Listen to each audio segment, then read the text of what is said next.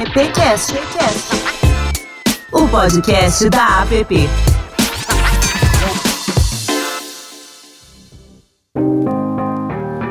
Olá, seja muito bem-vinda, muito bem-vinde, muito bem-vindo ao AppCast. Essa aqui é a edição número 70, Silvio Soledade.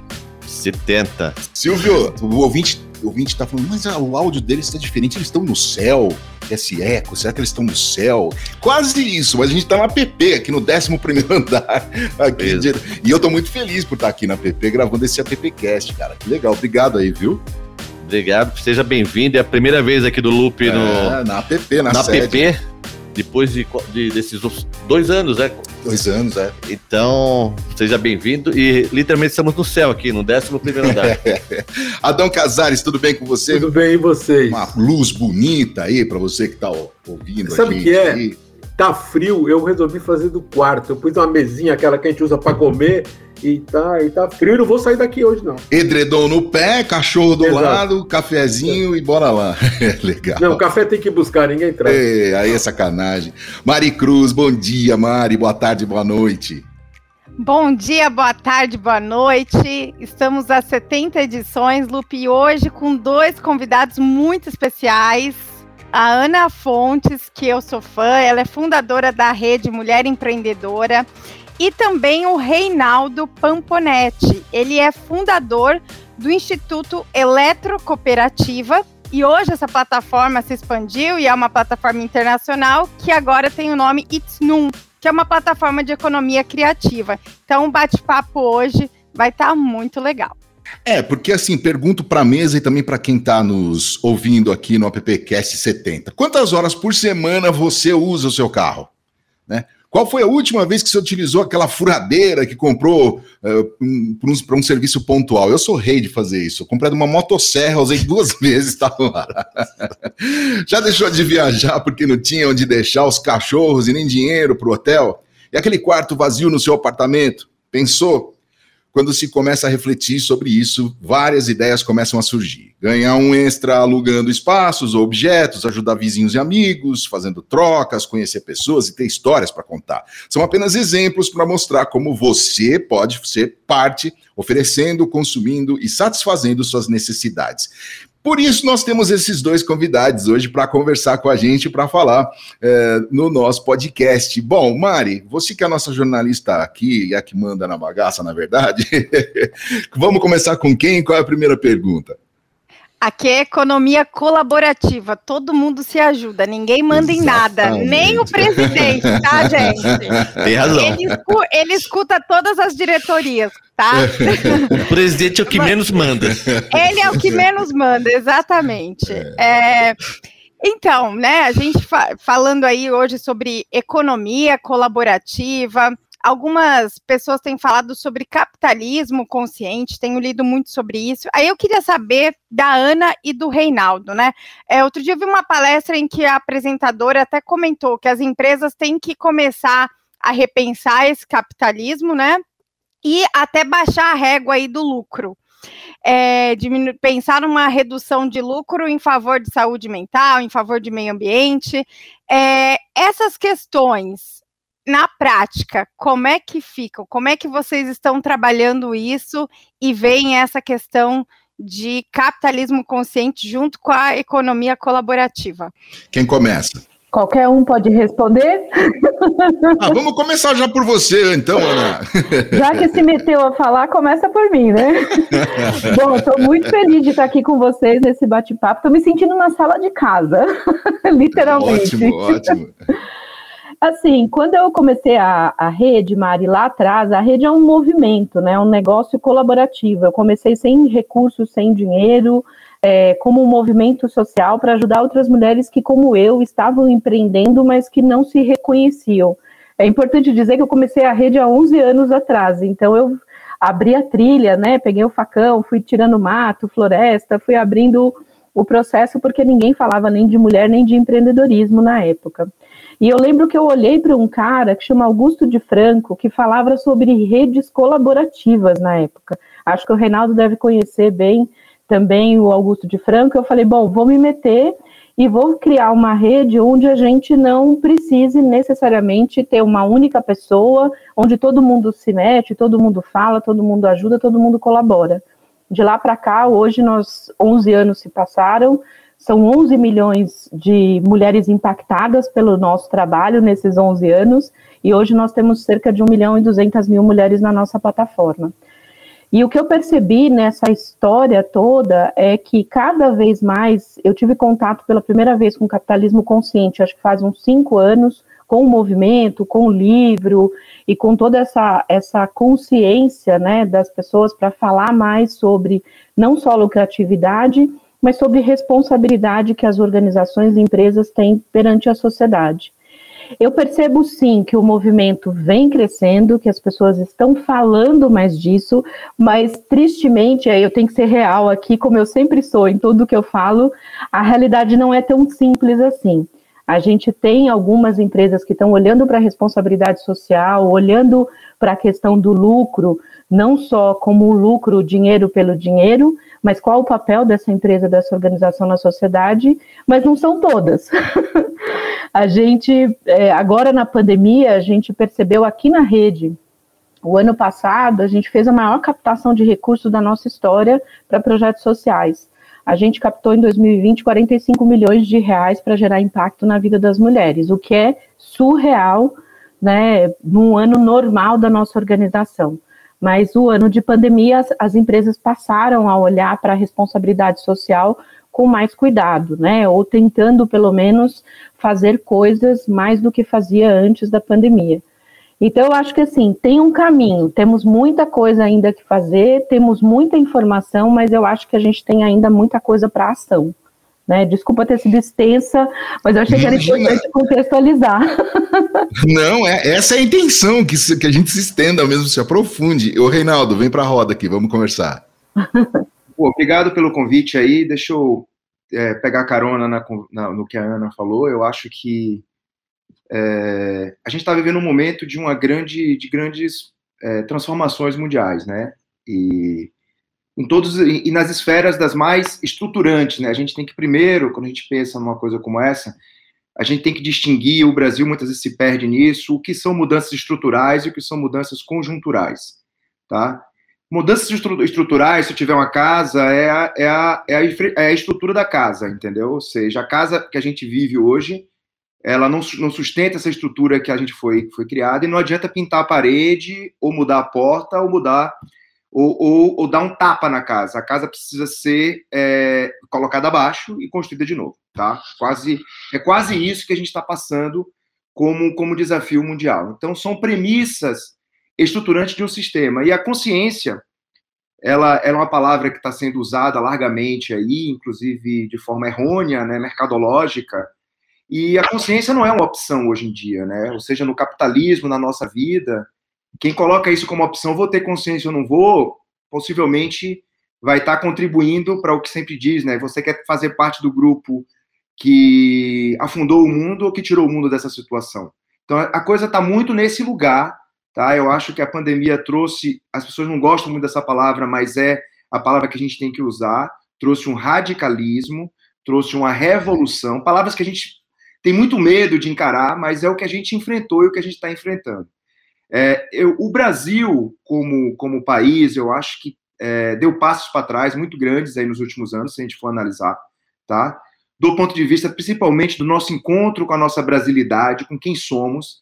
A gente entrou em pautas internacionais que chegaram no Brasil sem consciência sobre o que nos diz respeito como país, tá? Qual é a situação da população negra no nosso país? É muito diferente da população negra americana dos Estados Unidos, vamos dizer assim. A situação da mulher no Brasil é muito diferente de outros lugares do mundo, tá certo? A nossa situação econômica é muito diferente, a nossa situação institucional é muito diferente, a nossa situação política é muito diferente, e no ponto de vista empresarial não é muito diferente, né?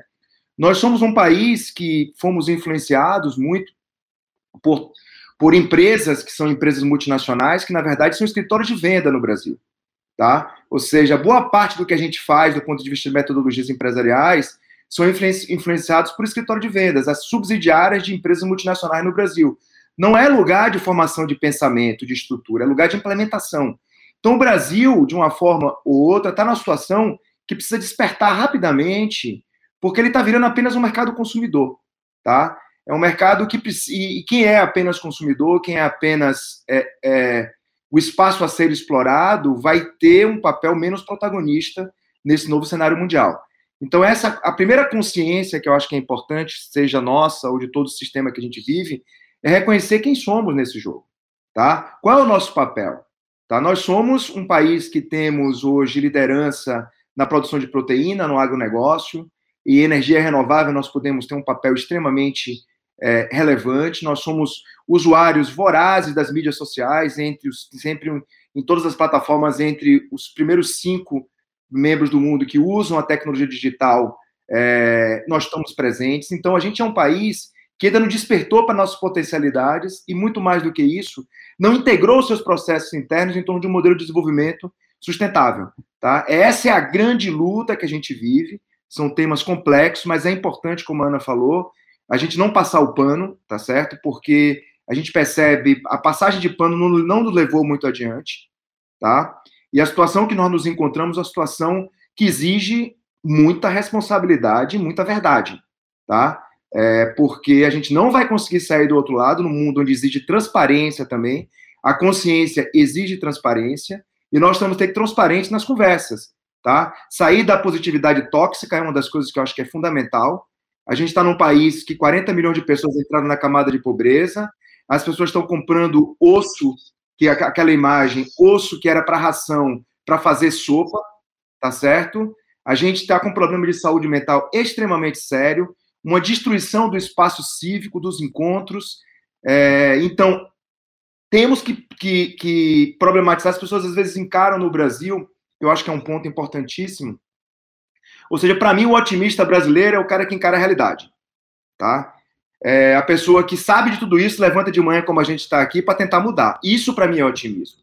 Otimismo não é você esconder os fatos e ficar contando historinha boa, é, é bonita para boi dormir, como diz na, na, na gíria popular, né? Eu acho que o empreendedor otimista, por isso que eu gosto muito do empreendedorismo, é aquele que tira a bunda da cadeira, encara esse fato e, e vai à luta, entendeu? Esse, esse, esse é o espírito que a gente precisa, seja no âmbito empresarial, no âmbito político, no âmbito educacional, é, no âmbito ambiental. Então, nós estamos com um mundo novo a ser criado, tá? E a gente precisa, de uma forma geral, com a consciência, é, já que estamos falando aqui de um mundo da, da publicidade, da comunicação, a gente precisa recriar essas narrativas. Tá? A gente está com, com, a narrativa extremamente ultrapassada sobre nós mesmos. Tá? Você tem um Brasil novo que surgiu, muitas mulheres, principalmente negras, vindo de periferia, a primeira geração que passou por uma faculdade e que estão dispostas a realmente serem uma cabeça de praia sobre esse novo país. Eu tenho visto isso com muito otimismo, tá certo? É, no nosso trabalho, a gente percebe isso. A gente tem uma rede hoje com 300 mil pessoas trabalhando é, é, diariamente em busca de um lugar ao sol, que a gente costuma dizer, né?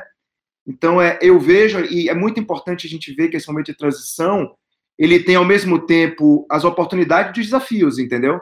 A gente tem que aprender a navegar entre a luz e a sombra o tempo todo, porque a transição permite isso, tá? Então, eu acho que é esse, esse o recado que eu gostaria de, de passar para vocês aqui inicialmente, para a gente começar a conversa. Quero até fazer um adendo aqui, o, o último episódio. O Mano Brown tem um podcast muito bom, né? O Mano uhum. a Mano lá no Spotify. E a última entrevista dele foi com a Alessi Brandão. E essa, essa coisa da mulher e da mulher negra é, vale muito a pena ouvir esse podcast para entrar dentro. Para entrar dentro é ótimo, né? Para entrar nesse contexto aí que, que você acabou de colocar, Reinaldo. Adão Casares, a nossa indústria às vezes você, como um provocador aqui do programa, às vezes está tudo tão bem, tudo tão bonito, todo mundo fazendo lição de casa, né?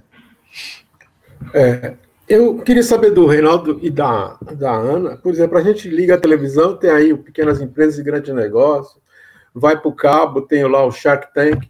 Para esse trabalho de economia criativa, existe a mídia tatuante também? Existem programas disso? Desculpa não ter noção desse universo todo, tá? Mas isso é trabalhado também na mídia ou temos aí um caminho que a PP pode até colaborar para criar? Eu, acho que tem um caminho. Ah, desculpa, vai lá, Reinaldo, vai lá. Vai lá, vai lá, você, vai você, vai você, vai, por favor. Não, eu acho que tem caminho, Casares. Assim, semana passada, por exemplo, eu participo de um outro grupo que chama Rede Unidas, que é uma rede Brasil-Alemanha de mulheres, e eles criaram exatamente um projeto para mulheres na economia criativa, né, para ajudar mulheres, a rede apoiadora, porque a gente tem dentro desse 1 milhão e 200 mil mulheres, a gente tem várias delas que atuam na economia criativa. Mas a gente não tem de verdade, assim, é, ações e programas com visibilidade, porque eu acho que esse é um ponto importante. Boa parte desse trabalho do empreendedorismo, mais que eu chamo de empreendedorismo de potência, que é o que a gente trabalha aqui, especialmente das mulheres, ele tem pouca visibilidade. Ou ele tem visibilidade de um jeito errado. Vou ser bem crítica agora.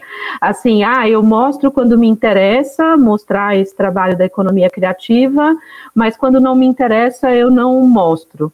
É, vou dar um, um, exemplo disso. Aqui na rede, em todos os projetos que a gente trabalha, a gente trabalha com capacitação, colaboração, mentoria, acompanhamento de negócios e botar dinheiro na mesa também. A gente fala de botar dinheiro na mesa porque é muito comum as pessoas quererem só, é, entre aspas, usar as mulheres para visibilidade, falar, ó, oh, eu tô, sou uma empresa inclusiva, sou bacana, estou fazendo um trabalho aqui, mas não necessariamente oferecer um caminho que seja importante para que esse negócio se desenvolva.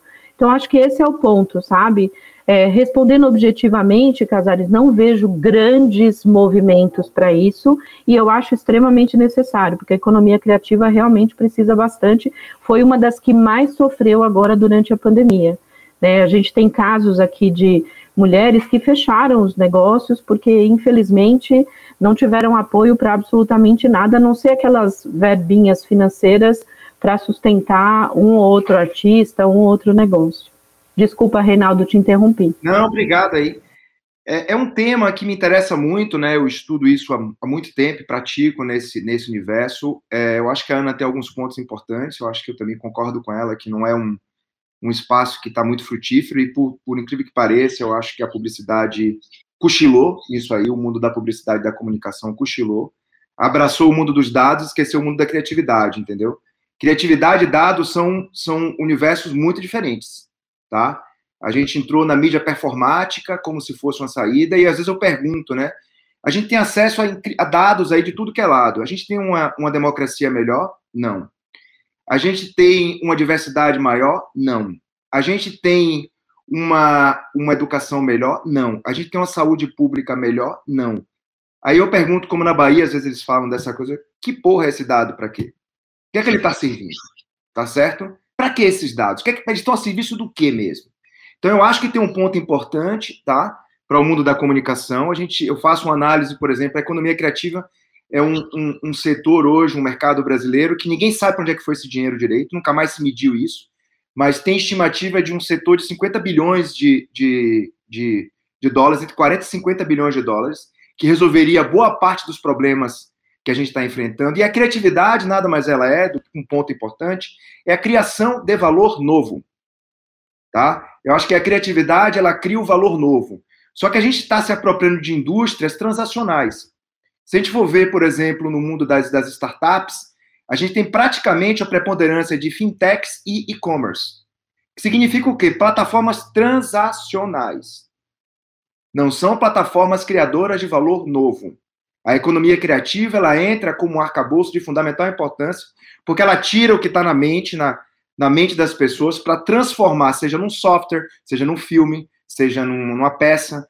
A gente não precisa nem muito longe, né? Vamos entrar no mainstream, tá certo? Aqui do mundo da comunicação. É, para onde foi toda aquela cadeia de valor é, que a Rede Globo sustentava, por exemplo, no Brasil, do ponto de vista econômico, vamos passar assim? Por onde é que foi aquilo? Aquele dinheiro sumiu, tá? Foi para onde aquilo? Aquilo é parte da economia criativa. Para uma economia local como a nossa, tá certo? A gente abriu mão de um sítio do pica-pau amarelo, vamos ver historicamente, de uma armação ilimitada, para ver influências de fora falando sobre o que, é que a gente tem que fazer tá? Historinha de de historinha, historinhas assim de gente que tem basicamente audiência, mas muito pouco conteúdo. E isso afeta diretamente a nossa capacidade criativa. Por quê? Nós não estamos criando novas narrativas, nós não estamos criando novos imaginários. E eu acho que a indústria de comunicação, eu tenho uma visão muito crítica, cochilou geral. Cochilou geral, mas geral mesmo, entendeu? abriu mão da sua criatividade, abriu mão do seu espaço, tá? Para ficar fazendo mídia performática, tá? Esqueceu do seu papel estrutural, cultural num país. E o exemplo clássico disso, de uma forma muito objetiva, é que a economia criativa é dependente de alguns elementos: educação, cultura e saúde. Tá? O que, que aconteceu com a educação e cultura no nosso país nos últimos anos? A gente foi praticamente renegado, esqueceu-se que existe cultura. Professor e artista passou a ser inimigo da sociedade. Como é que você vai fazer uma economia criativa quando você, dois dos principais agentes, formuladores da criatividade, da capacidade de pensar, da visão crítica de uma sociedade, estão sendo é, é, é, combatidos, entendeu, como um setor? Tá? A economia criativa é, acima de tudo, uma, uma indústria que traz soberania, porque ela, ela, ela traz, ela atua diretamente na nossa estrutura de pensamento. Tá? Ela gera um valor novo, ela gera as novas linguagens, ela gera as novas formas, as novas interações. Por exemplo, está falando o Mano Brown. Mano Brown é uma das grandes personalidades brasileiras, historicamente, vivas hoje, se a gente for parar para pensar. O trabalho que ele está fazendo está metendo a mão, porque ele está vendo, tá certo, que a coisa está degringolando. Ele parte para a linha de frente para quase atuar no movimento político, por mais que o hip hop tenha sempre trabalhado nessa esfera, mas o papel em si do podcast dele nesse momento é uma das, das grandes novidades do Brasil ultimamente, mas muito pouco, entendeu? Cadê os outros? A gente está preso nos dados, nos dados, não, dados, dados, dados, que dado? Tá vendo o que está acontecendo? A gente viu agora dados como, por exemplo, o Facebook. Tem, tem, tem é, afirmações que 70% das, das, das, das interações no Facebook são falsas. 70% dessa mídia performática está dentro de uma coisa que ninguém sabe se existe ou não. E a gente, a gente estruturou um mercado com base nessas, nessas engrenagens que impactaram diretamente nossa saúde mental. Então, a economia criativa, aqui eu faço um manifesto para que a gente acorde rapidamente porque o quê? É uma economia local. Ela acontece nas relações, como a Ana falou. É na, é na, é, é, é na mulher que tem um talento de fazer uma bolsa, que descobre um design e faz uma bolsa, trabalha na indústria da moda, tá certo? É o próprio, é, é são os próprios agentes do hip hop, são os, os, os, os, os caras que fazem filme. Tá certo? A nossa capacidade, a publicidade sempre foi uma, um dos grandes. O Brasil sempre foi destaque na, na, na publicidade no mundo, na nossa capacidade criativa. E a gente praticamente abriu mão disso. Eu não saberia dizer porque eu não sou do setor de comunicação assim a fundo, mas me assusta ver a gente abrir mão e nada acontece. Tá certo? A gente tem que lutar pelo, pelo nosso direito de existência, porque senão, já vê, esse, esse a economia criativa para mim é um, é um exemplo, tá certo? De Houston, we have a problem. Tá certo? Porque, é, como é que a gente deixa isso aqui da mão das pessoas? Entendeu? Eu super concordo, Reinaldo. Problem. ô, ô, Silvio, você como presidente da APP e, a, no próprio Festap, é, você trouxe lá uma peça mostrando todo tudo que movimenta o mercado publicitário e tudo mais, em, valor, em, em termos de grana mesmo, de empregabilidade e tudo mais. O mercado está preparado para esse puxão de orelha aí?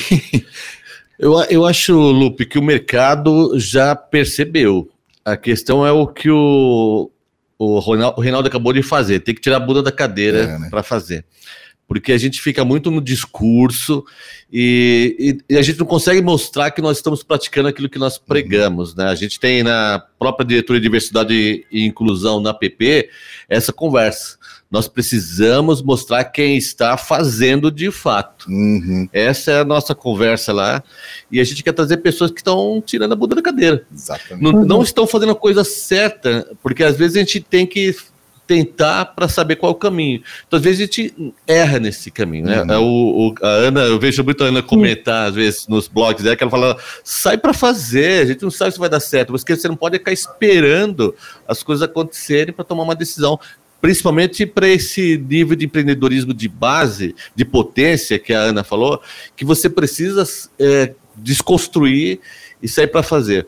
Eu acho que eu concordo também com o Reinaldo, gostei dessa questão do, do otimismo, porque eu acho que é isso. O, nós, o povo brasileiro tem esse otimismo que a gente não percebe Sim. que nós somos otimistas, porque a gente sai para fazer. É. É, a prova das 1 milhão e 200 mulheres que estão na plataforma uhum. da, da Ana. Essa é a prova de que elas estão é. saindo para fazer. Se estão acertando, Lupe, a gente não sabe. mas estão fazendo. Mas estão fazendo. É. Estão fazendo. Eu acho que uma pergunta, é aproveitando. Uhum. Oi, Aninha, pode falar. Né, Ana? Estão pelejando, na verdade. É, é pelejando, porque é isso, assim, não tem, não tem, assim, hoje no Brasil, metade dos pequenos negócios são liderados por mulheres. É uma realidade que há 10 anos era cerca de 30%. Hoje nós somos quase 50% dos micro e pequenos negócios no Brasil. A economia do Brasil é movimentada pelos pequenos negócios. 70% dos empregos são gerados pelos pequenos negócios. A grande maioria dos empregos no Brasil são feitos por nós e metade disso gerado por mulheres. Então, assim, quando a gente fala pelejando, eu adoro pelejando, porque eu sou nordestina, né, gente? Sou nordestina, nasci no sertão de Alagoas, então o Zeita, Vixe, peleja, tá, tá comigo.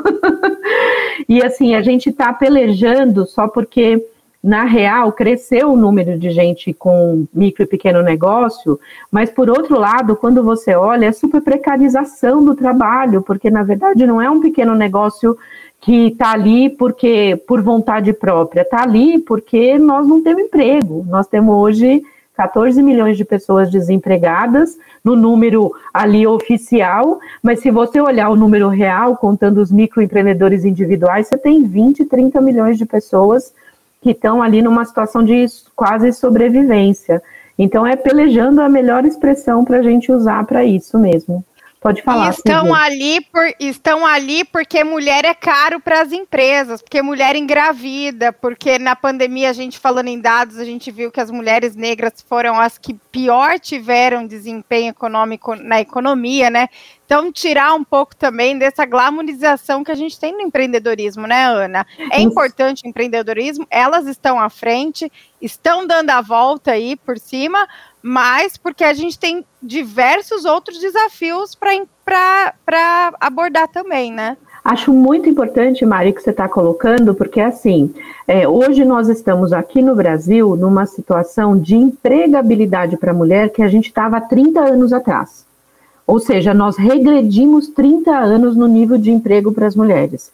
Porque na pandemia as pessoas foram mais demitidas e quando foi escolher para demitir, para demitir, as empresas demitiram mais as mulheres por conta dessa visão preconceituosa, né, uma visão preconceituosa machista de que as mulheres custam mais caro, mulher com filho pequeno foram as mais demitidas na pandemia, e tem uma série de questões envolvidas nisso. Então, eu gosto de mostrar, as pessoas falam muito isso para mim, Ana, você é muito, é, você fala a verdade nua e crua, às vezes você até desmotiva as pessoas a empreenderem. Eu falo, eu não quero desmotivar, eu quero que é, eu adoraria que 14 anos atrás, quando eu entrei no mundo dos empreendedores, as pessoas contassem a real para mim e não ficassem glamorizando como se fosse fácil, né? Ou mostrando aquele mundo dos empreendedores que é o estereótipo do menininho que estudou em Stanford, cabeludinho, que criou um aplicativo e ficou rico em um ano. Isso é uma realidade que não existe, né? É uma realidade que as pessoas mostram uma pontinha minúscula do iceberg. E a maioria dos empreendedores, 99%, é gente que está ralando para pagar os boletos do mês. Mas também é gente que está ralando para pagar os boletos do mês, por comida dentro de casa, metade desses, dessas pessoas são mulheres, mas que também estão criando coisas incríveis, e não só coisas incríveis, ciência da NASA, sabe? As pessoas falam de inovação como se fossem coisas absolutamente geniais e só ligadas à tecnologia e coisas novas. E eu vejo numa mulher que fazia um bolo no tamanho maior antes da pandemia e está fazendo um bolo menor para atender os clientes na pandemia, porque mudou o comportamento das pessoas que compram o bolo, eu vejo nisso uma inteligência, uma inovação. Eu vejo uma inovação numa mulher que fazia roupa né, da pandemia e está fazendo pijama porque as pessoas estão usando pijama para usar em casa. Eu vejo inovação numa cabeleireira que não pôde receber as clientes e montou kit de tintura e mandou para casa das mulheres e as mulheres estão pagando porque ela manda a receita de como fazer a tintura do cabelo. Então eu acho que é esse Brasil que as pessoas não estão valorizando muito. E eu acho que a comunicação tem um papel muito importante em valorizar essas coisas e não só, eu não estou falando que não tem valor, né? as fintechs têm valor, todo mundo tem valor, mas mostrar também esse valor desses negócios que surgiram da relação e muitos deles estão fazendo coisas incríveis. Eu acho que esse é o ponto muito importante. Obviamente eu falo pelas mulheres, mas no Brasil, mais uma vez, 70% dos empregos é gerado por nós, pelos pequenos negócios. E eu acho que a comunicação pode muito se conectar com esse universo, sabe, Silvio, todo mundo. É, e Ana, sair desse lugar que você falou da glamorização é um ponto, acho que chave, tá? A, a Mari falou e você reforçou. Essa glamorização é um desestímulo para a maioria das pessoas que estão vivendo a realidade. É justamente ter um efeito inverso. Porque você não engana quem está precisando sobreviver. Tá é certo? É Essa ilusão de você achar que você para glamorização você vai, você vai, você vai enganar uma mãe de família que está lá precisando correr atrás dos seus filhos, ela não vai cair na glamorização. Por isso que a mulher tem um papel extremamente importante. Então essa ideia de glamorização, essa ideia de dessa que eu chamo de artificialidade, é um ponto extremamente crítico. Hoje a gente está tá, tá discutindo uma tendência, por exemplo, mundial chamado metaverse, tá? Que o Facebook começou a falar, que é uma abstração do mundo digital. Eu sou do mundo digital, eu sou um crítico muito forte disso, que a gente está precisando de menos abstração e mais realidade. Menos Farmville, menos dinheirinho para o para a vaquinha lá, tá certo? E mais dinheiro para a galera poder comprar carne e comer, tá certo? É disso que a gente está falando, tá? Menos, menos gadget e mais realidade, mais, mais coisas alocadas para comprar uma geladeira, um fogão, tá certo? Para ter dinheiro, para viajar, para se, se, se educar, para fazer reforma da casa. Nós estamos falando de coisas que são muito objetivas e muito básicas. Não adianta a gente glamorizar um país, tá? Como o, o é, em, em, nada, eu, foi, foi o que a Ana falou, as fintechs são importantes, os e-commerce são importantes. O que não é legal é só isso, tá certo? É a tendência de tudo virar isso. Tudo virar uma, uma mais ou menos o. Eu já morei lá, eu sei como funciona isso. Você vê a, a essa glamorização do, do, do Vale do Silício, de chegar e falar: ah, vamos para Marte, vamos para não sei para onde. A gente tem um planeta para cuidar, tá certo? Nós não podemos cair nessa conversa. Nós temos a Amazônia aqui para tomar conta, nós temos a Serra do Mar, nós temos a Mata Atlântica, nós temos o Cerrado, tá certo? Nós temos a, os, os, dois maiores aquíferos do mundo no, na, na, é, é, no nosso país. A gente tem uma, uma criatividade que é efervescente, como a Ana, Ana acabou de contar. Isso que ela está falando aí é a criatividade do brasileiro, que eu, eu, eu carinhosamente chamo de civirologia, né? a capacidade de criar valor em cima, em cima de uma dificuldade, que isso reflete ao samba, reflete a capoeira, reflete as nossas matrizes, tá certo, comportamentais, históricas, que dignificam o que somos como Brasil. Então, é nesse lugar que não é a globalização, é uma encarar a nossa realidade, nós somos isso. Tem uma coisa que mais me preocupa hoje no Brasil, é assim, é que a gente abriu mão da nossa alegria. Sabe? Eu acho que isso tem uma ligação, eu sempre procuro fazer, com aquele 7 a 1 de 2014. Alguma coisa mudou no Brasil depois daquela porra daquele 7 a 1 entendeu? Eu acho que alguma coisa aconteceu depois daquilo. E é... sei, a gente, a, gente passou, a gente começou a perder a graça, sabe? A efervescência da nossa alegria, carnavalizar, entendeu? Celebrar a nossa diversidade. Nós nunca fomos um povo que brigamos. Tem problema sério de racismo. Eu sou baiano, eu sou nascido em Salvador. Meu trabalho começou no Pelourinho, entendeu? Que eu costumo dizer que é o primeiro é, é, Superior Tribunal Federal brasileiro, tá certo? Era ali que as pessoas, as pessoas sem privilégio eram julgadas na chibata pelo branco, tá certo? A gente esquece disso. Então a gente vem dessa história, temos que encarar isso. A questão, a questão hoje para mim do Brasil e do mundo praticamente passa por uma questão ligada ao seguinte. Ana sabe disso, a gente está provando. Talento tem muito, Tá certo? O que falta é oportunidade. É isso. Na verdade, você precisa pensar na dinâmica de rede é equidade, não é igualdade. É, por exemplo, eu sou a favor das cotas das cotas das universidades, sou a favor por uma questão de equidade. As pessoas não saíram do mesmo lugar, as pessoas saíram de lugares diferentes. Então você tem que você tem que olhar trajetórias humanas no momento de você fazer essas políticas e sair e sair e sair e sair dizendo. E eu digo para você o seguinte, eu vejo hoje é, trabalhando nesta área, vejo o papel em si da oportunidade que essas mulheres negras que vieram de escolas públicas, que tiveram a chance de ir para a faculdade, o papel que elas estão tendo na, na, na nossa sociedade. Ana está tá, tá mostrando isso. Nós temos que olhar esse Brasil que está pedindo passagem, não o Brasil que está ficando para trás. tá? Então, otimismo para mim é encarar isso de uma forma muito objetiva, tá? E a comunicação tem um papel fundamental, Silvio, é, Casares, Ale, Mari, vocês que são do, do ramo, é de ajudar a contar essas novas histórias, tá? Sair da personalidade dos influencers e entrar nas pessoas comuns, entendeu? São milhares de histórias que estão aí. Quem está fazendo, tá? A gente tem que começar a buscar uma sociedade que valorize o fazer, o realizar, tá certo? A gente intelectualiza muito a palavra, tá certo? Eu morei muito tempo na Nova Zelândia, o Maori tem uma, tem uma forma de, de agir que é extremamente interessante. Ele não acredita muito em conversa, tá? O cara fala, ah, porque tem um conceito, ele pergunta, isso aí, me mostra ele funcionando esse negócio aí. Se você não mostra funcionando, o cara não acredita em historinha, tá certo? Por quê? Porque ele é ancestral. Ele percebe, ele percebe que na vida, historinha não leva para lugar nenhum, entendeu? Tem que mostrar as evidências, tem que mostrar quem está fazendo, tá? Um prato de comida na mesa é de uma dignidade muito grande que uma mãe que uma mãe traz, entendeu? Nós temos que honrar esse tipo de ação no nosso país. Parece que virou glamour. O cara contou uma historinha, fez um negócio de um game, piriri pororó, isso tá tudo legal. Não! As tais das narrativas, né, Reinaldo? As tais das narrativas. Então, que não nos dizem respeito, nosso dever de casa é muito básico. Nós precisamos, nós precisamos dar acesso à educação de qualidade para todo mundo, é, preparar o potencial do brasileiro, tá certo? Nós somos a, nós perdemos os espaços todos mundiais aí de destaques econômicos, nós temos que reconquistar isso. E não, e não, é, não é uma questão de escolha, não. A gente não tem escolha, não. Ou a gente reconquista, ou o que, é que vai acontecer? Aqui a gente está falando não é de uma opção. E voltamos à questão da consciência, que começou inicialmente. Será que nós sabemos realmente quem somos? Será que nós estamos satisfeitos o que somos esse país diverso? Tá? Esse país que brinca, que dá risada, que, que historicamente nunca fez guerra, tá certo? Que, ao mesmo tempo, tem uma, uma como, o próprio, como o próprio Milton Santos diz, né? É, a gente precisa descolonizar o nosso olhar sobre nós mesmos, tá certo? A gente tem um olhar colonizado para nós mesmos, nós absorvemos muito que vem de fora, tá? É, eu, eu, vejo hoje, eu gosto muito de usar aquela, aquela frase, né? Do cara que chegou, deu um, deu um, um, um espelhinho para o índio e falou: me dê sua terra. Toma, me dá um, me dá um espelhinho, eu lhe dou não sei quantos hectares de terra. Que legal a novidade do espelho. Eu acho que a gente está preso nesse espelho, sabe?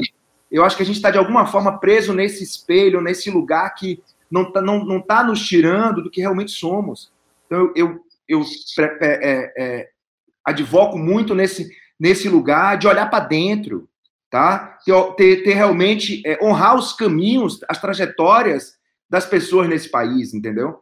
Eu acho que está faltando isso, essa idealização de que desses heróis, desses perfeitos. Cada hora o Brasil inventa um herói. A área social passa muito por isso, tá certo? De inventar heróis, heróis. Cada hora tem um herói. Herói é todo mundo que está se virando aí. A gente tem que sair desse lugar. Por isso, quando a gente fala da NUN, tá certo? Do NUN, né? Porque é a questão do sol do meio-dia, onde ninguém faz sombra para ninguém. O espaço da paridade, onde você encontra o seu lugar. Então a gente está precisando ter espaços que, que pensem de um, de um desenho baseado na equidade. Tá? Não é igualdade, é equidade. Ver quais são as trajetórias dessas pessoas, como é que elas chegaram até aqui, que tipo de apoio ela precisa, qual é a deficiência que ela tem para estar tá em pé de igualdade. Porque, na real, tá certo? A minha experiência diz o seguinte: tem ninguém melhor do que ninguém, não. A gente não tem ninguém melhor do que ninguém. Sempre alguém tem alguma coisa a agregar. A gente tem que reconhecer, tá certo? A gente também valorizou muito pela nossa tradição escravocrata de país. A gente valoriza muito a intelectualidade, tá? O nosso ambiente universitário é dissociado de uma prática.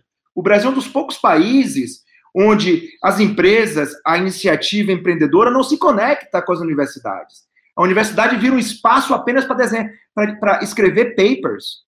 Quando o Vale do Silício, que é o que a gente copia, foi uma integração entre universidade e empreendedores e o, o mercado filantrópico para apoiar a inovação. Todos os países que fizeram isso bem feito saíram para o outro lado.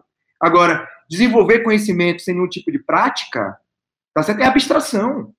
Num país tem necessidades concretas. Então, esses são alguns dos elementos na mudança da narrativa que é necessário. E a gente, é, como diz o americano, as we speak, enquanto a gente fala aqui, tem muita coisa acontecendo no aqui e agora. E a gente tem que tirar a bunda da cadeira e começar a perceber: olha, gente, nós temos um país de 220 milhões de pessoas, cheio de deficiência, cheio de oportunidade. nós precisamos aprender a distribuir, tá certo? Eu acho que o principal problema brasileiro ainda continua sendo distribuição de renda, tá? E para mim esse é um problema seríssimo, porque a gente está matando os nossos mercados. Até o mais, o mais radical do capitalista tem que começar a se preocupar com isso, tá? Porque não adianta você concentrar muito dinheiro, primeiro por duas coisas, né? O rico não vai tomar 10 Coca-Colas, enquanto as nove das pessoas que não têm dinheiro não vão tomar. Então você vai vender apenas uma Coca-Cola, tá? Ou não vai usar tênis, não vai, não vai comprar 100 tênis Nikes, porque ele não vai conseguir usar 100 tênis Nikes. Então, você tem que dar acesso para as pessoas trabalharem, ganharem seu sustento, para ter acesso ao mercado de consumo e ter a sua dignidade. Primeira coisa é essa. A segunda coisa, a gente abriu mão da nossa criatividade para os robôs. Entregou para os algoritmos, só que o robô também não compra Coca-Cola nem compra tênis Nike. Tá certo? Então você tem, e, e, e, essa, e essa concentração de poder está saindo do Brasil. Ela vai para as grandes, para a nuvem, a tal da nuvem, foi para a nuvem. E a nuvem teoricamente, não compra comida, né? A gente começa a ver elementos que são de fundamental importância. O mercado de comunicação tem ação direta sobre isso. Que tipo de narrativa você está criando? Como é que você está aquecendo mercados? Como é que você está dando acesso às pessoas até o consumo? As pessoas querem consumir, tá? Como é que você está dando acesso a isso? O robô não consome. Robô, muito pelo contrário, ele, além, além dele, dele concentrar, ele não paga imposto, que não vai subsidiar a cultura, a, a, a melhorar a economia, melhorar a educação, melhorar a saúde pública, melhorar o espaço do empreendedorismo. Então fica essa coisa concentrada cada dia mais.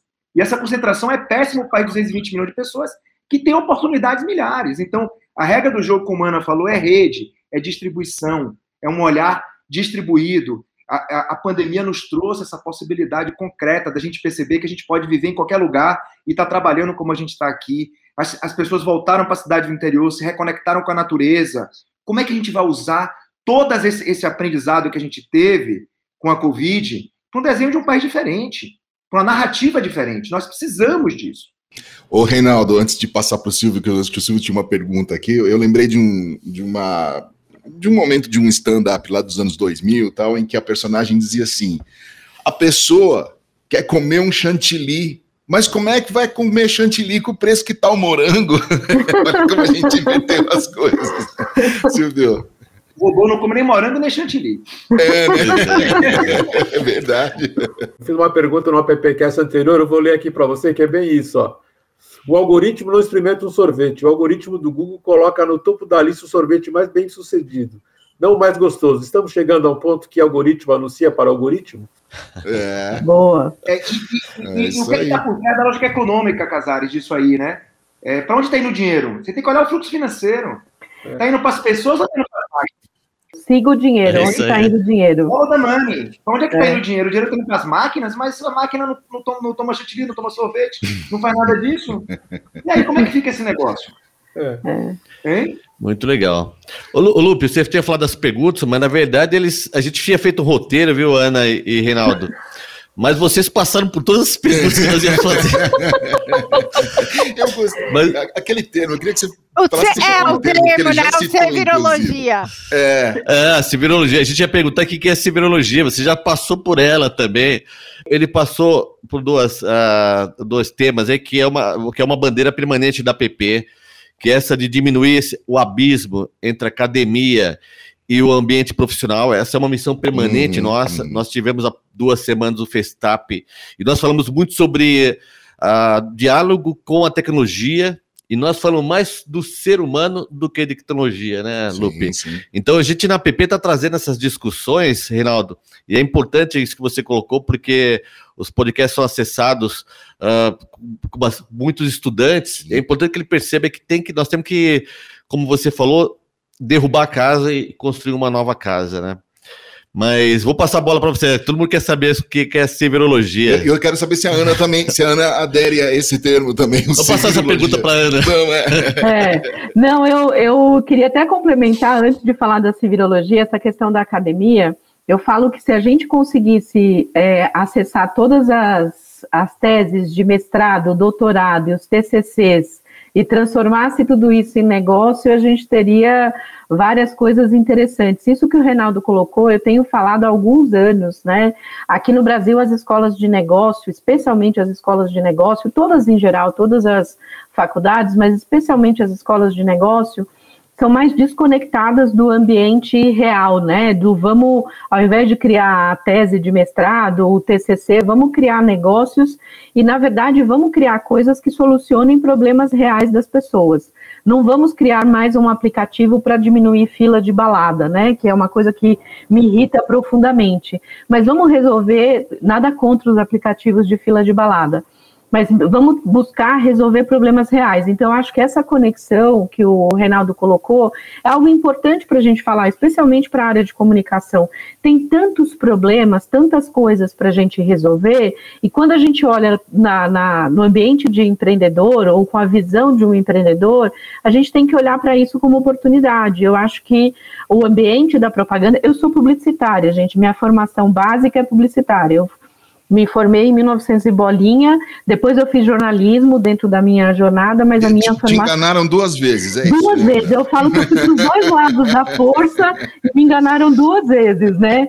Então, o que eu acho que é muito bacana é a gente passar a conectar esses ambientes para olhar problemas reais, né? Pedir para as pessoas que estão dentro dos ambientes da, das universidades para fazer mais essas conexões. Eu dou aula no INSPER e na GV em programas especiais de formação de empreendedores, e eu sou muito chata em relação a isso. Eu falo, gente, vocês estão resolvendo um problema real ou vocês estão resolvendo um problema da cabeça de vocês ou do universo de vocês?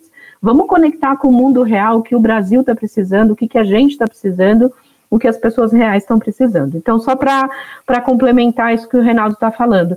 E sobre civirologia, eu ouvi pela primeira vez esse termo da Adriana Barbosa, da Feira Preta, que é uma amiga querida, eu fundei a rede, nós estávamos juntas num curso do 10 mil mulheres lá atrás, há 11 anos atrás, e eu ouvi esse termo pela primeira vez da Adriana. E eu falei que é um termo muito que reflete não só a minha história, mas a história de mais de 80% das mulheres da rede porque na verdade a gente não, nunca tinha ouvido falar em MVP, em investimento anjo. Quando a gente começa, é muito civirologia, é muito assim, o que eu tenho na mão, o que dá para fazer, como que eu começo isso, de que forma eu coloco esse negócio de pé, e eu vou tentando tutoriar isso do, da, na minha jornada de sobrevivência. Por isso que eu acho importante a gente falar muito do empreendedorismo real, e não estou, mais uma vez, não estou falando com isso, com o empreendedorismo de startups, ainda mais eu. Eu tenho, eu tenho um programa de aceleração na rede. Nós aceleramos startups lideradas por mulheres há cinco anos. Né? Nós também fazemos isso e não desvalorizamos isso, porque acho que é importante também a gente incentivar a tecnologia e incentivar esses tipos de negócios que geram outros impactos. Mas eu vejo tanta potência quanto nos 90%, 95% dos negócios, que são esses negócios mais de base, criados na comunidade. Tem um dado que eu acho muito importante da gente colocar, que é um dado que diz o seguinte: quando você investe numa mulher, né? E não estou falando com isso que não deve investir em homens, mas eu vou, obviamente, puxar a sardinha para o meu lado. Quando você investe num negócio liderado por mulher, ela, quando emprega, emprega outras mulheres, ela cria um círculo virtuoso. O dinheiro desse negócio, ela não usa necessariamente para ela como indivíduo, ela usa esse recurso para melhorar a educação dos filhos, para melhorar o bem-estar da família e ela ajuda a comunidade no entorno dela, quem está em volta dela. Por isso que a gente fala que se a gente quer mudar a sociedade, a gente tem que investir nas mulheres. E não com isso que a gente está jogando mulheres contra homens. É porque a visão mais humana, mais colaborativa e mais agregadora das mulheres é que vai mudar essa realidade que a gente vive hoje. Eu recentemente fiz um artigo, acho que faz um mês, foi o mês passado, para o Valor, investe, e eu falei assim, eu vou apanhar por causa desse artigo, mas eu fiz, eu falei, a saída da crise está nas mulheres. A solução em tá, a gente apoiar as mulheres para que elas façam essa mudança. Então, eu, eu acredito demais nesse processo e nesse potencial que a gente tem de fazer as transformações sociais. Mas só para fechar, essa fala, eu, é, uma coisa que o Reinaldo colocou e que eu venho batendo muito também, especialmente nas minhas redes sociais, em tudo que eu escrevo, é que a gente não pode achar que nós, empreendedores sociais, como eu e como vários outros, o próprio Reinaldo tem aí no nosso país, nós não somos heróis e eu detesto esse lugar de colocar a gente numa caixinha de herói ou de alguns empreendedores que até se colocam nessa caixinha de herói, não, de herói e heroína. Não gosto muito disso. Eu acho que a gente tem que lutar sim para ter um, um, país melhor, a gente tem que fazer o nosso papel de criar negócios de impacto, mas a gente tem que, ao mesmo tempo, brigar por política pública. A gente não muda questões estruturais sem ter política pública.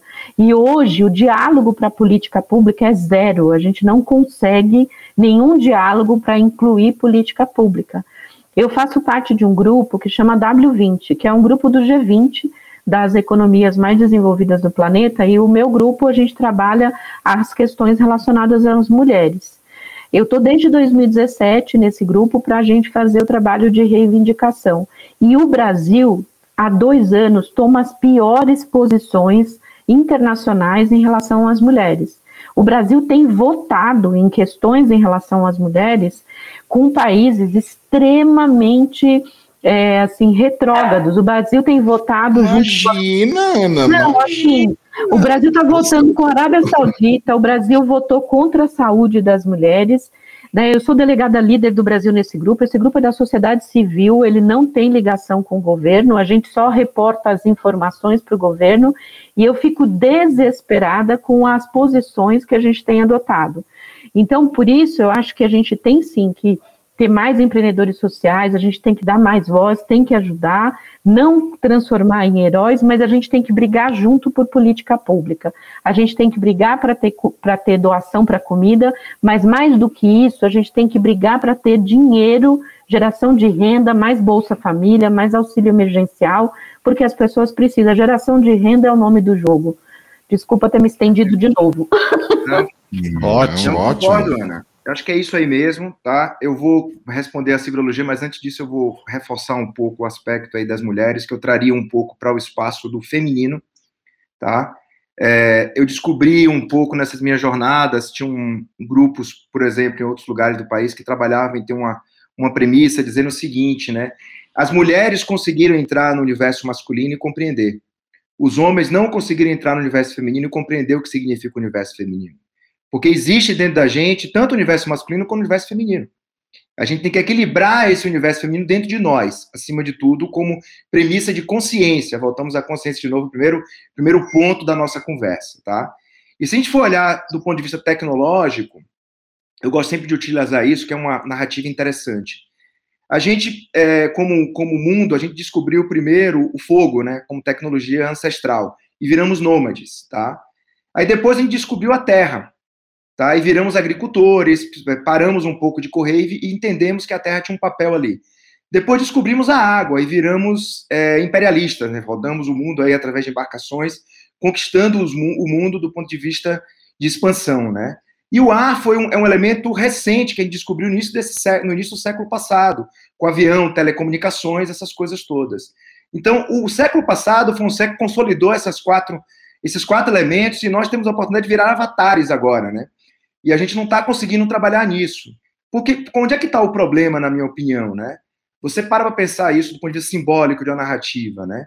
Você tem um excesso de fogo no sistema hoje, uma energia masculina, manifestada como energia de poder, sejam as mulheres, no momento que elas entram dentro do espaço de trabalho, elas têm que investir essa, essa, essa, essa roupa para sobreviver, muitas vezes, tá? para não ser massacrada tá? Que é esse fogo e ar, né? Muito fake news, muita conversa. Então, muito fogo e muito ar, dois elementos extremamente masculinos no nosso sistema, tá? O que, é que a gente precisa? A gente precisa trazer água para o sistema, precisa ter fluidez, distribuição. É como se você estivesse fazendo um churrasco, né? Aquela coisa, o fogo sobe muito, o que é que você faz? Você joga água, né? Que vai daquele acalma. Eu sempre falo, desce para a terra e vai dar aquela respirada, entendeu? O universo feminino diz respeito a isso, ao cuidado, ao cuidado, ao cuidado, ao cuidado, ao cuidado com o ser humano, com o filho, tá? É o útero. Voltar basicamente para esse lugar da criação da existência, tá? Então, eu acho que a, a, discussão entre o universo masculino e feminino, mulheres e homens, eu acho que a gente pode chegar num segundo nível e dizer a gente tem que, que desenvolver um modelo feminino de desenvolvimento. É tá? isso aí. Onde, onde prevê, nós temos que pensar com cabeça de mulher tá certo? Nós homens, tá certo? Começar a perceber que é uma outra forma de pensar. Não, não adianta pensar dessa forma mais que a gente pensava. Acúmulo, guerra, é articulação, é cuidado, é carinho. Carinho, é conversa, tá certo? É mais nesse sentido. E respondendo a civilologia, interessante que entrou o nome da Adriana aí no jogo, porque a gente conversou outro dia, tem uns, uns dois meses, que ela fez um documentário, a menina veio conversar comigo sobre civilologia. Eu conheço esse tema há muito tempo lá no Pelourinho, por causa dos, dos, dos jovens da Eletrocooperativa, que eles viviam no corre, né? Aquela, tô no corre, tô no corre, tô no corre, fazendo. Eu chegava para eles e falava o seguinte: que corre? Tá correndo para onde? Tá correndo atrás do rabo, qual é o foco? Tá sendo que Aí vinha uma outra pergunta, né? Aí vinha uma outra pergunta. Ah, mas eu não tenho isso, mas eu não tenho aquilo. E eu via excelentes artistas, excelentes músicos. E eu falava, por que você só olha só o que você não tem? Por que você não olha o que você tem? Olha a qualidade do músico que você é. Olha o repertório que você tem de coisa. Ah, mas eu não sei ler e escrever direito. Eu sei, mas não adianta a gente ficar discutindo aqui o que você não sabe. Eu quero que você olhe para dentro, conecte com a sua abundância, com o que você tem para servir no mundo. Porque se o mundo lhe coloca aonde você não consegue agir com o que você não tem, isso gera depressão, gera impossibilidades. Eu quero gerar possibilidades. Então a civilologia ela nasce primeiramente com de olhar para dentro. O, fazer o melhor que a gente tem com o que a gente tem. O que a gente tem é principalmente a nossa capacidade de ver o mundo, as nossas habilidades, a nossa sabedoria. Eu gosto muito de falar essa palavra. Não é conhecimento, é sabedoria aplicada. A, a, a civilologia ela ativa sabedoria. E ela vem muito de um repertório do próprio Paulo Freire, tá? Que, que foi um dos grandes, um dos grandes, é, um dos grandes teóricos que o Vale do Silício estudou com relação a, a, a sistemas de aprendizagem contínua de máquina, entendeu? Porque ele falava muito do conceito do vir a ser, tá? Vir a ser. É muito lindo isso do, do Paulo Freire, de, de, desabrochar, tá? Então a civilologia diz respeito primeiro a isso, olhar para dentro. E aí tem no mundo e, ela foi pensada muito como um framework de mundo digital, de aprender a lidar com o mundo digital de uma forma muito objetiva, né? É, é sair do lugar de espectador para um lugar de protagonista. Como é que você faz essa inversão? Aprendendo a se virar significa o quê? Aprender a pensar com sua própria cabeça. Primeiro.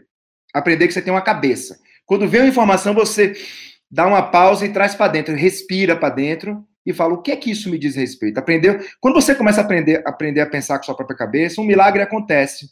Você começa a ter suas próprias ideias. Tá? Aí você começa a ter suas próprias ideias, outras pessoas começam a ter suas próprias ideias, e você começa a colaborar, que é o outro elemento do terceira dimensão da, da civilologia, aprender a trabalhar junto, que são quatro dimensões que ela opera, tá? E a partir do que você começa a trabalhar junto, colaborar, você aprende a se comunicar e a trocar. E essas trocas são estruturas de feedback, tá? E essas estruturas de feedback faz com que, que você pense melhor com sua própria cabeça, tenha novas ideias, aprenda a colaborar, estrutura de feedback. Pensa melhor, estrutura ideias, colaboração, feedback. Então são os quatro, e, e por incrível que pareça, isso foi criado há muito tempo, e o World Economic Forum, lá de Davos, fez um trabalho sobre o futuro do trabalho, que ele dizia que as competências chaves para o futuro do trabalho no século XXI são as quatro dimensões da civilologia. Não que eu tinha descoberto alguma coisa, isso, isso é um saber universal. Não é prever. É só você trazer uma coisa que é o seguinte: nós somos seres que nascemos para aprender. A gente tem que se colocar como um, um, um aprendiz o tempo todo. E a civilologia é um estado de consciência. É aprender que você está aqui para aprender. Ative sua capacidade de pensar, ative sua capacidade de ter suas próprias ideias, ative, ative sua colaboração, ative sua estrutura de comunicação de feedback. E aí você vai gerando esses quatro Cs, que é onde eles chamam, que eles chamam em inglês, né? Critical thinking, aprender a pensar criticamente, aprender a pensar com sua própria cabeça. Creativity, que é criatividade, aprender a ter as suas próprias ideias, resolver, problemas de forma criativa, como a própria Ana trouxe aí das mulheres do bolo. E a gente tem que valorizar esse tipo de coisa, tá? o aprender a colaborar, porque não existe emprego para todo mundo, não vai existir um mundo onde, onde, onde o emprego, a gente tem que aprender a trabalhar de uma forma diferente, em rede. E a rede é uma estrutura também de comunicação e de feedbacks. Então, quando você a, a, agrega essas quatro dimensões, você se torna o que a gente chama de um civirólogo. Tá? Que é você estar atento e se responsabilizando pelo seu próprio caminho. Não deixando ninguém lhe botar para baixo, você olha para dentro primeiro. Porque é aquela, parece aquela entrevista de emprego, né? Você vai, Ana fez jornalismo, fez publicidade, fala inglês, estudou francês, aí vai para um negócio, a mulher, aí a pessoa pergunta: ah, é, o que é que você faz? Ah, pra, você não sabe falar é, chinês? Não. Ela esquece tudo que você sabe e pega no ponto do que você não sabe e destrói. Aí o indivíduo fica como? Ele fica um, um indivíduo descartável. Então, a, você tem que entrar numa situação como essa e falar: ó, eu não sei é, francês, mas já aprendi cinco línguas. Posso, eu não sei chinês, mas já aprendi cinco línguas. Que tal eu, eu aprender uma sexta? Estou dando um exemplo de como é que o sistema é cruel nessas análises, entendeu? Então, para jovens de periferia, para pessoas, isso foi pensado da seguinte forma: olhe para dentro, não deixe ninguém, tá certo? Lhe, lhe tirar a sua abundância interna. A abundância é o que? É o que você tem. Escassez é o que você não tem. Tá certo? É, começa logo daí. Então você conta com o que você tem. Use isso a seu favor, tá? Porque isso foi conquistado na sua história de vida, independente de onde você tenha vindo, tá? Você honre o seu caminho. Então a civilologia é um, um espaço que diz respeito a isso daí como um mecanismo do ser humano do século 21 que foi pensado basicamente com o quê? Porque a gente viu um, uma juventude brasileira que mal tinha passado pela Revolução Industrial, tá? Vivia ainda valores agrários no Brasil, no Brasilzão real, entendeu? Que a gente vive aí. E eu me dei conta de que possivelmente eles iam perder essa nova onda do mundo digital. E a melhor forma deles entrarem no mundo digital é trazer a autenticidade deles, a sabedoria que eles tinham nesse caminho. Porque se eles fossem competir num, num sistema educacional do jeito que está, sem equidade, você ia gerar um, um, um universo de pessoas sem perspectiva. E isso deu origem a muita coisa pelo simples fato, e não é nenhuma genialidade, eu concordo com a Ana, não tem nenhum herói. Porque se a gente fosse herói, Ana, o Brasil não estava assim. Então a gente, na verdade, está fazendo um trabalho meia boca ainda. Tem herói nem. É isso. eu também acho. Muito fazer ainda. Porque se a gente fosse herói, a gente não estava assim como estava aí. Ninguém é super-homem nem Mulher Maravilha. Tá? Vamos baixar a bolinha todo mundo, porque o bicho está pegando. Tá? A gente tem que chegar de galera, de rede, é muita gente que precisa entrar. Não adianta dizer, uma menina arrumou um trabalho não sei aonde, uma mulher negra. Não. Tem muitas. Quantas na fila estão precisando entrar? Então, esse olhar da diversidade, do ponto de vista de gênero, de raça, de tudo isso, mas também de formas, que eu acho. De, a diversidade de formas. Que tipo de negócio nós estamos fazendo? Porque há, há, uma tentativa das teses de investimento de fechar em três ou quatro teses e esquece o resto do mundo. Tá certo? Então é sobre esse resto do mundo que eu me interesso. É o que está fora. Porque é aí que está o problema, entendeu? Que é o que a Ana estava falando. Que, é que, tá, que problema você está resolvendo? Então, a civilologia é um estado de consciência para que você tenha consciência de quem você é, que para que você aprenda sendo quem você é, a atuar na sociedade, trazendo a sua originalidade. Porque todo mundo que abraça o seu ser vai mais longe. Tá certo? É, só, só, é simplesmente isso tá? Não tem nenhuma genialidade, não tem nenhum heroísmo, tá? E a Adriana, é, no momento que ela estava no momento lá, porque ela tava, pessoas hoje, eu sempre gosto de falar o seguinte, né? A Adriana virou uma referência brasileira, mas vai ver a trajetória dela. Quando ela estava lá atrás, quando eu, quando eu a conheci, entendeu? Que eu conversava, ela estava ralando, pelejando, entendeu? Não virou a Adriana de uma Pelejando muito. E na, tem, ali tem uma trajetória de mais de 20 anos, entendeu? Sim. E há 15 anos atrás, quando a gente conversou sobre isso, ela estava no, no momento, eu falei, Adriana, entende isso aqui, ó, traz isso aqui para dentro do, do universo, tá certo? Das mulheres pretas aí que estão precisando, e precisa trazer essa tecnologia social para elas. Porque é basicamente a tecnologia que abre consciência. Você não precisa nada demais, você tá, tá o que é que eu sei? O que é que eu consigo fazer? Eu sou boa fazendo bolo, eu vou começar aí, porque eu estou precisando sobreviver. Tem nada errado com o meu bolo, eu sei fazer brigadeiro, tá? Eu sei cuidar de criança, eu sou um bom percussionista, tá certo? Eu sou um bom MC, eu tenho uma boa visão de mundo, porque eu percebo gente que trabalhou comigo que não tinha nenhuma educação assim formal, mas muito mais inteligente do que eu, muito mais sábio do que eu. Essa, esse lugar a gente tem que se colocar, entendeu? De perceber a potência do outro, não, não a potência travestida ou pro, prototipada, que é assim, carregada de, de simbologias, de mas a, a essência desse ser humano, onde é que está a potência desse ser humano? Essa é a nova era, entendeu? Que destrói esses padrões antigos e reconecta com o que tem de mais importante, que é a potência humana. Porque para sair desse embrólio que a gente está aqui agora, o computador não foi capaz, a inteligência artificial, de resolver nada na Covid praticamente. Tá? As vacinas foram feitas de criatividade, as pessoas tiveram que entrar no empirismo e encontrar saídas novas. Porque os desafios que estão por vir aí, não adianta olhar para o retrovisor. O retrovisor é um bom, é um bom lugar, como os dados nos trazem, para a gente olhar o passado. O passado é professor. Mas ele não é um definidor do futuro. Assim, a gente tem que fazer rupturas, criar novas formas. Eles nos auxiliam a melhor mapear o que pode acontecer na frente. Mas a gente tem que encontrar novas formas de fazer. E o que eu costumo dizer, sair um pouco de olhar para os dados, para o para-brisa apenas, e olhar para o retrovisor. Começar a dirigir, mas tá, a gente está dirigindo o carro hoje olhando para o retro, retrovisor. Está todo mundo dirigindo o carro olhando para o retrovisor. Cadê a imaginação? Cadê a nossa capacidade de olhar esse mundo novo, criar essa nova narrativa? E aí eu encerro minha fala aqui falando sobre o papel da comunicação. Ou seja, olha que, olha que oportunidade o mundo de comunicação tem. As empresas estão loucas para recriar suas próprias narrativas. Precisam fazer isso. Tá? O, o Brasil tem uma criatividade absurda aí a serviço. O mundo da publicidade, eu tenho muitos amigos, é um mundo que tem muita criatividade. Mas a gente abriu mão da criatividade por causa da mídia. Não foi? Abriu mão, a criatividade praticamente não tinha valor, o que tinha valor era a mídia. Olha que cilada. O valor está onde realmente? Como é que a gente reconquista esse lugar? Tá? Ou seja, a gente tem deveres de casa, por isso que não tem herói. Tem dever de casa pra caramba aí pela frente. Tá certo? E a gente tem que, tem que entrar no, no, numa, numa, parada que de repente nem a gente vai, vai, vai usufruir desse, desse dever de casa que a gente vai fazer aqui agora. É uma geração futura que vai se beneficiar disso. Então, isso olhar de mãe, de novo, mãe e mulher, tá? Ô, Reinaldo, eu vou fazer uma brincadeira com, seu, com seus tempos de Microsoft. É, o sistema operacional de vocês dois já está no 20, enquanto eles vão lançar o Windows 11, agora vocês já estão no 20. Vocês podem não ser heróis, mas, cara, o processador aí. É... Eu acho que é simbologia, pô. É praticar. É praticar simbologia. Gente, queria agradecer demais, né, Silvão, Adão, Mari. Que papo, hein? Não, pois vamos é. continuar esse papo até meio-dia, gente, em ah. homenagem ao Reinaldo. Vai, um lugar ao sol para todo mundo, fala sério.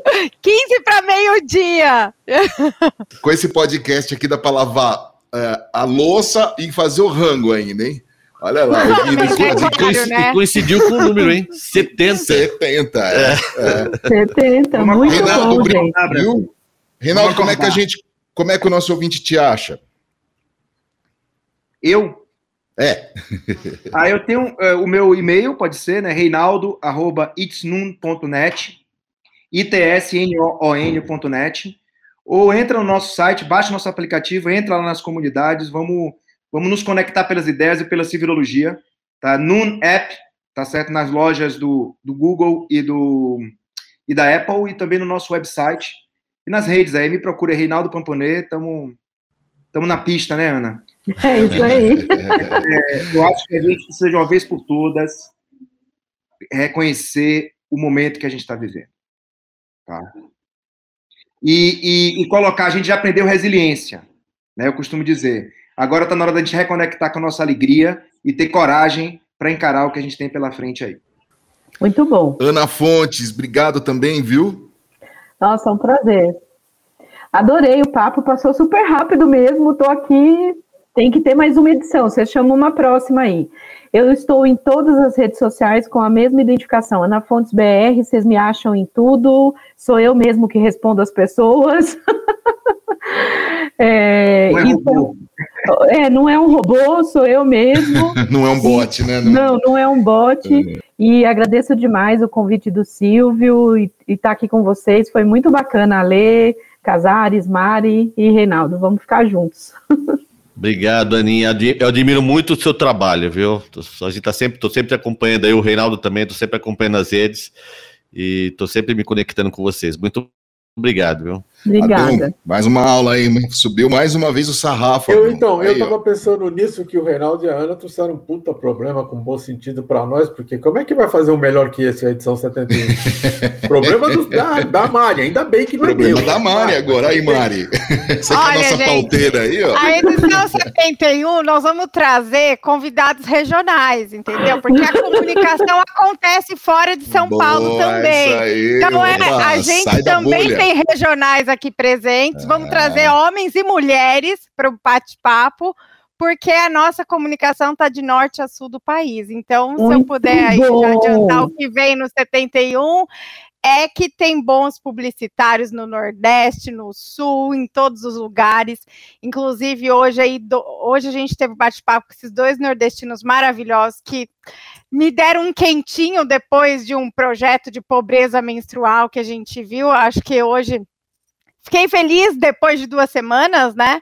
Então, depois de alguns dias aí, os nordestinos que nos deram orgulho nas Olimpíadas. Brasil foi bem nas Olimpíadas, graças aos nossos nordestinos que estão nos orgulhando de querer voltar a vestir o verde e amarelo, que é outra coisa que vamos ter que ressignificar. É, então, que eu posso adiantar do 71 é isso, que a gente vai para hum. outras regionais. Boa, boa, boa. Silvio, mais um. É isso aí, mais um. Muito obrigado, estou muito feliz e a gente sai com muita reflexão, né? É. Essa provocação do como que a comunicação, como que a propaganda pode tratar esse, esse assunto, como a Ana falou, sem esconder os fatos, é. mostrando a realidade. A gente tem essa obrigação de se reconectar com, com o brasileiro e com, com a, nossa, a nossa alegria. Pois é, ó, economia criativa não é offshore, hein, gente? Isso não tem nada de criativo.